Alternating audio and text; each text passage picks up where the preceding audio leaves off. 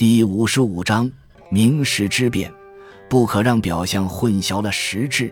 人与事各有名与实，名指的是外在表象，而实则是实质内涵。虽然大家都知道实比名重要，但我们看得到的通常只是名而非实，而且对名的经营又比对实的培养容易得多，所以多数人看重的反而是名，求的也是名。结果处处可见名实不符、名过于实、有名无实的现象。为了让世人不再受到这些乱象的迷惑，庄子除了说“名者，实之宾也”，名相只是实质的外饰，更进一步指出，道德的败坏在于追求名声，心智的表露在于争辩是非。名声是互相倾轧的原因，心智是互相争斗的工具。二者都像是凶器，不可以将它们推行于世。为了求名而无所不用其极，徒增社会纷扰与个人牵绊，而且导致道德沦丧。所以庄子将名声视为凶器。解脱之道在于彻底扬弃对名的执念。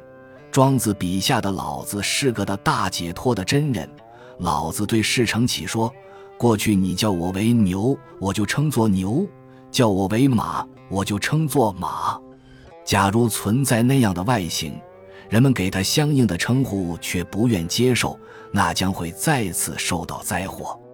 我顺应外物总是自然而然，并不是因为要顺应而有所顺应。不管你叫我是牛或马，我都不在乎。如果我真的有你说的那种实质，那否认也没有用，如果没有，那又何必在意？这让人想起莎士比亚所说的名称算什么呢？我们称之为玫瑰的，即使换了个名称，它闻起来依然芳香。只要我有芳香的实质，那么你称我为牛粪，或先叫我牛粪，后叫我玫瑰，跟我又有什么关系呢？反过来说。某些人之所以迷恋名声与名位，很可能是因为他们本身缺乏能让自己满意的实质，或怀疑自己的实质。只有具备实质，而且对实质有清晰认识的人，才不会被别人给自己的名，还有别人的名所惑。但更让人迷惑的，也许是另一种名实关系。对此，庄子举了一个很有趣的例子。臧与谷两个家奴一块去牧羊，却都让羊跑了。问臧在做什么，臧说自己拿着书简读书，才让羊丢了。问谷在做什么，谷说是在玩头头子的博戏，才让羊丢了。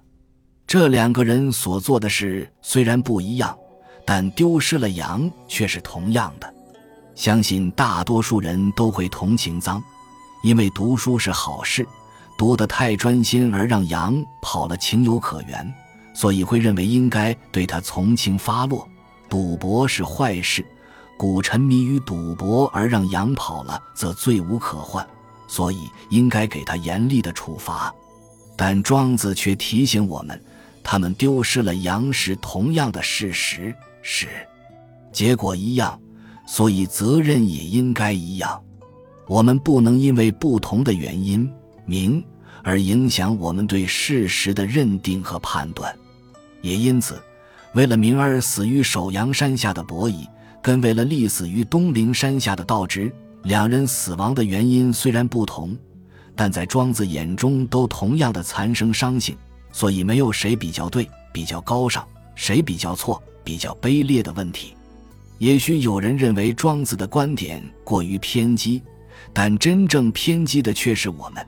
因为我们太注意原因、称谓等不同的形式，甚至受他们的迷惑，而忽略、忘记了真正的实质问题。本集就到这儿了，感谢您的收听，喜欢请订阅关注主播，主页有更多精彩内容。